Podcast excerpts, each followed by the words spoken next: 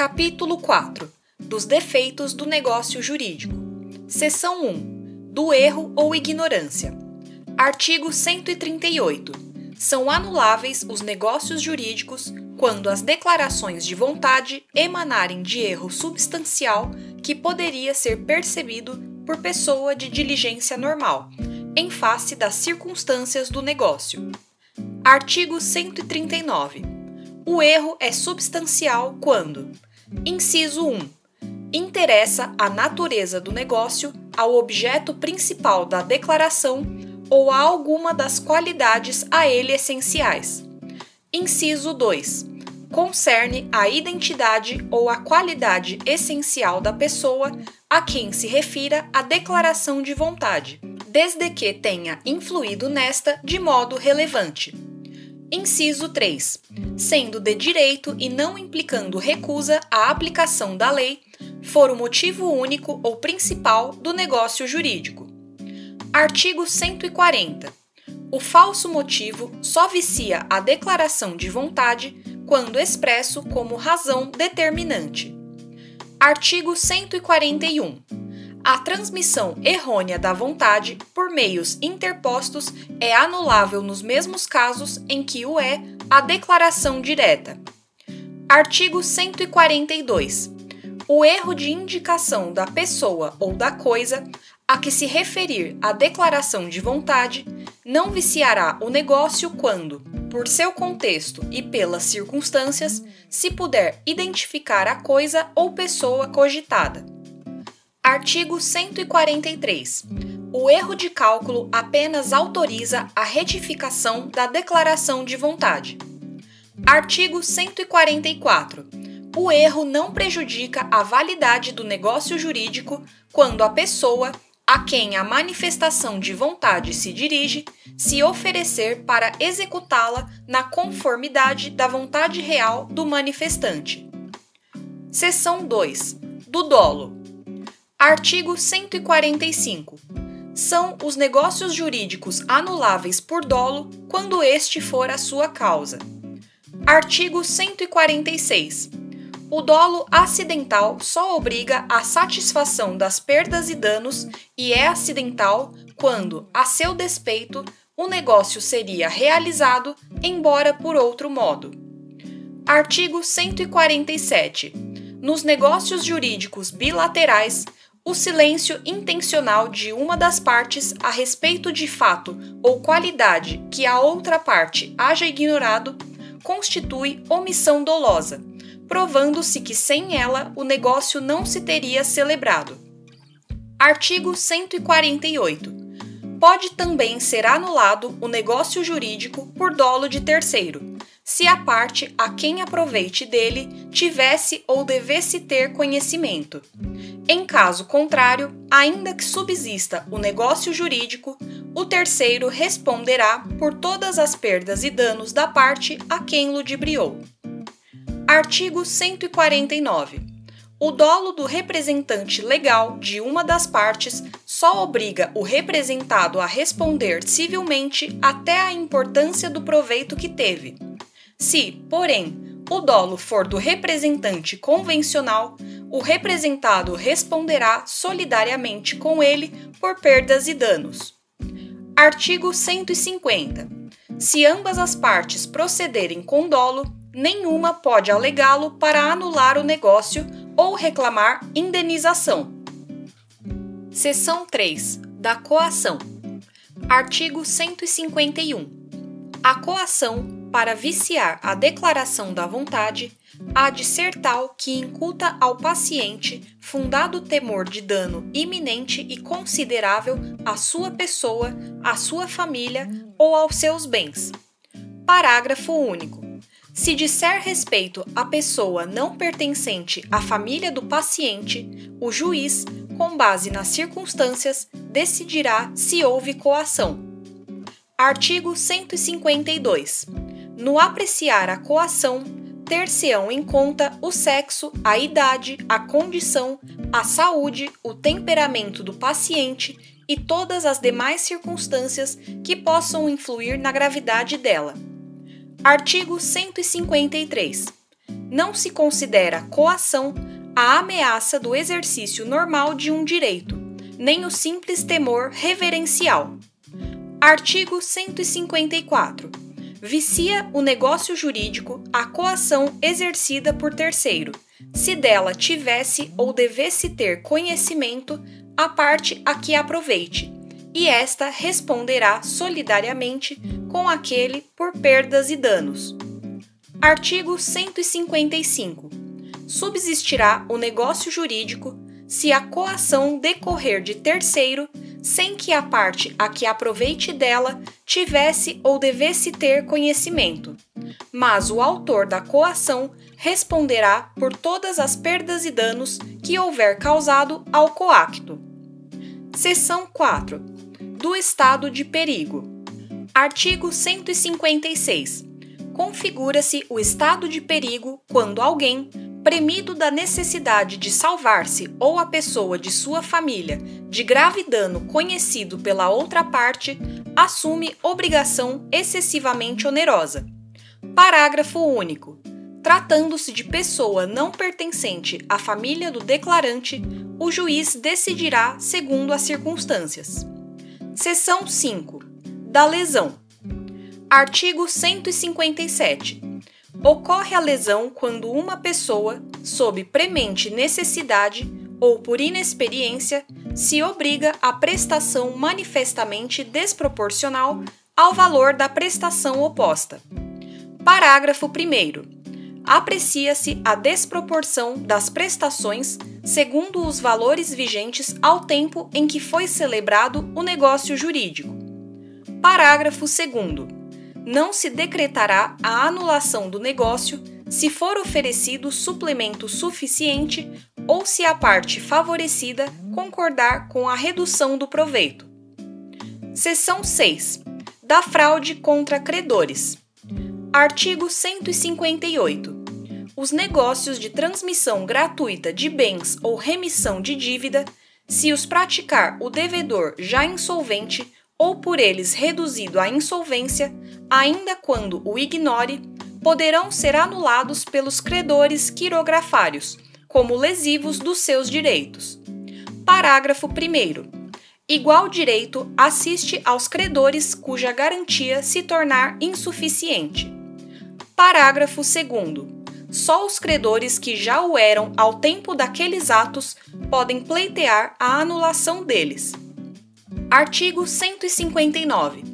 Serão igualmente anuláveis os contratos onerosos do devedor insolvente, quando a insolvência for notória ou houver motivo para ser conhecida do outro contratante.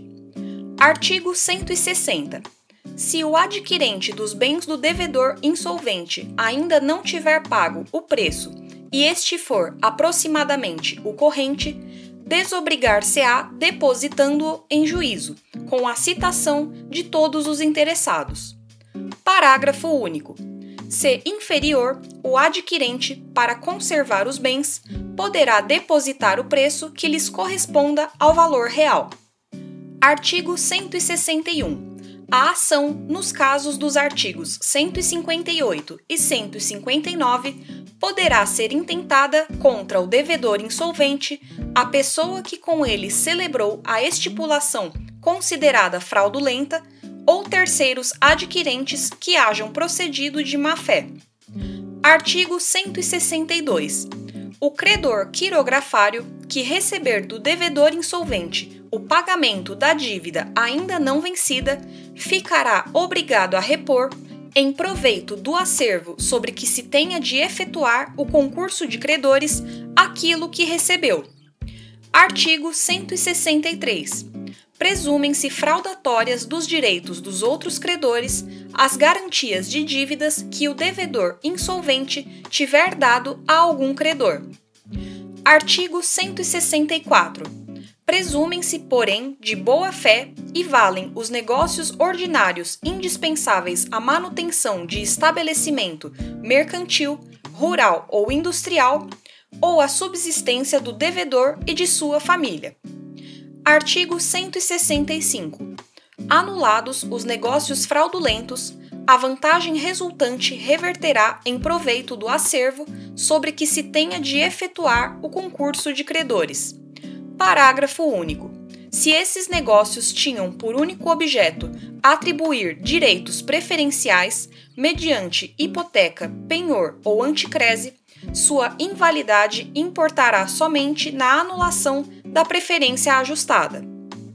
Capítulo 5 da invalidade do negócio jurídico. Artigo 166. É nulo o negócio jurídico quando: Inciso 1. Celebrado por pessoa absolutamente incapaz. Inciso 2. For ilícito, impossível ou indeterminável o seu objeto. Inciso 3. O motivo determinante, comum a ambas as partes, for ilícito. Inciso 4.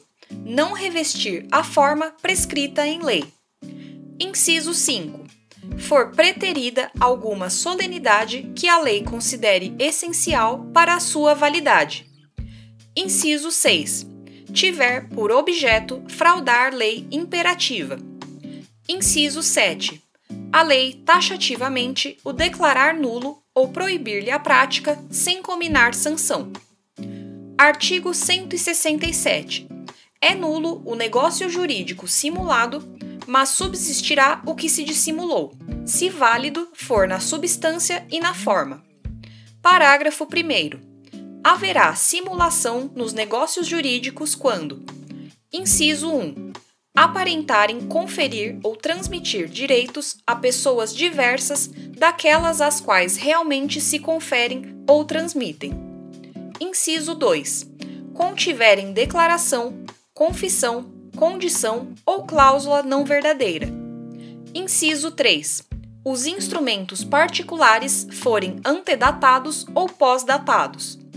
Parágrafo 2. Ressalvam-se os direitos de terceiros de boa-fé em face dos contraentes do negócio jurídico simulado. Artigo 168. As nulidades dos artigos antecedentes podem ser alegadas por qualquer interessado ou pelo Ministério Público quando lhe couber intervir. Parágrafo único. As nulidades devem ser pronunciadas pelo juiz quando conhecer do negócio jurídico ou dos seus efeitos e as encontrar provadas, não lhe sendo permitido supri-las, ainda que a requerimento das partes. Artigo 169. O negócio jurídico nulo não é suscetível de confirmação, nem convalesce pelo decurso do tempo. Artigo 170. Se, porém, o negócio jurídico nulo contiver os requisitos de outro, subsistirá este quando o fim a que visavam as partes permitir supor que o teriam querido se houvessem previsto a nulidade. Artigo 171. Além dos casos expressamente declarados na lei, é anulável o negócio jurídico. Inciso 1. Por incapacidade relativa do agente. Inciso 2. Por vício resultante de erro, dolo, coação, estado de perigo, lesão ou fraude contra credores. Artigo 172 o negócio anulável pode ser confirmado pelas partes, salvo direito de terceiro. Artigo 173.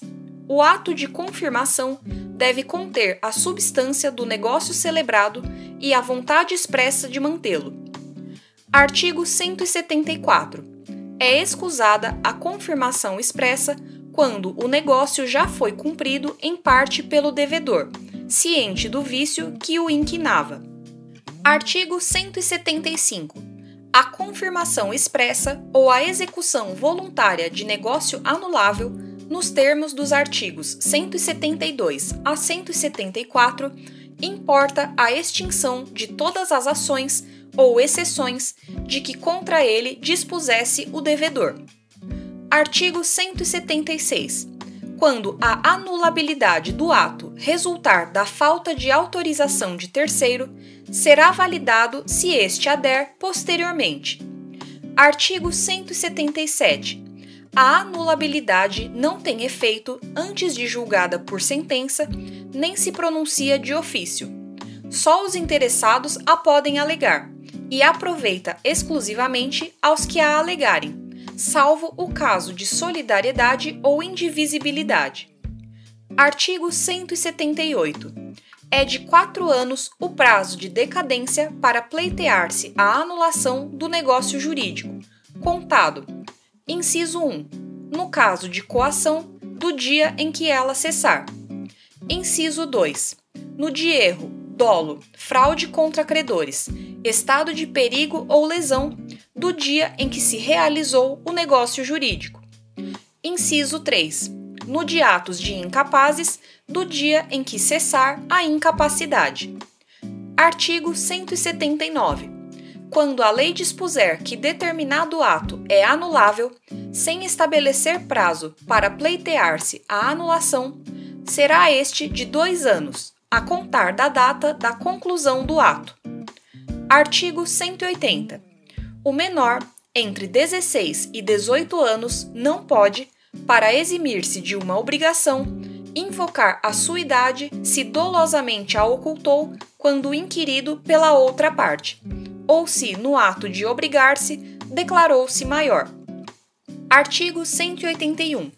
Ninguém pode reclamar o que, por uma obrigação anulada, pagou a um incapaz, se não provar que reverteu em proveito dele a importância paga.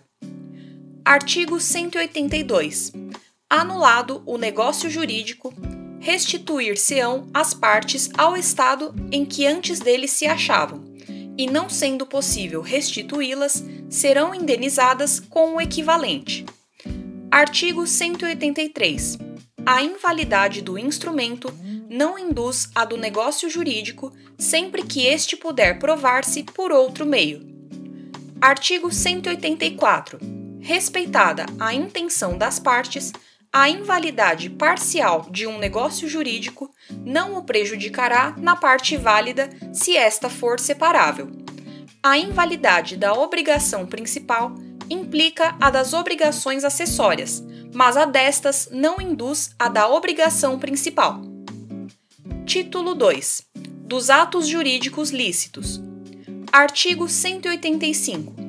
Aos atos jurídicos lícitos que não sejam negócios jurídicos, aplicam-se no que couber as disposições do título anterior. Título 3. Dos atos ilícitos.